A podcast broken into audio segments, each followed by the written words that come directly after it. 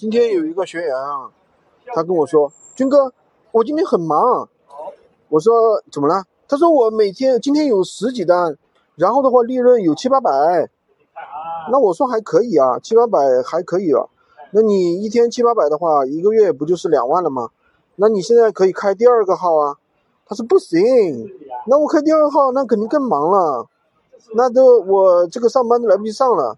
那我说，那你上班一个月能赚多少呢？他说一个月三四千吧，我说三四千啊，那你赚那么点，那你还不如专专心心做咸鱼呢，对不对？其实这就是很多人的一个思维啊，思维问题，他宁可守着一个安稳的饭碗，对吧？然后呢，比如说在哪里政府机关上个班呀，或者在哪里打一个工啊，当个厨师啊。哎，我团队里以前也有一个当厨师的，他很有意思啊。他那个在饭店里当厨师，一个月呢只有三千块。我跟他说，那你还不如做咸鱼啊。他说那不行啊，我这个答应了朋友的，怎么怎么怎么跟我说一大堆。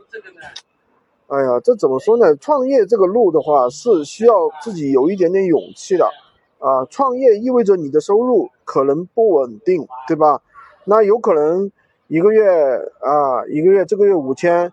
下个月两万，这都是有可能的。你上班很稳定，但是你想想，那个叫什么稳定呢？应该就叫稳定的穷。如果说你想稳定的穷，那你就继续着你的稳定，对吧？如果你想做闲鱼无货无货源这个副业，给自己多增加一份收入，那你就多投入时间呀，或者辞职专职来做呀，对不对？这就是人的思维方式问题。思维方式决定了你的生活方式，决定了你的未来。你今天的决定将决定你，决定了你未来十年、二十年的一个收入。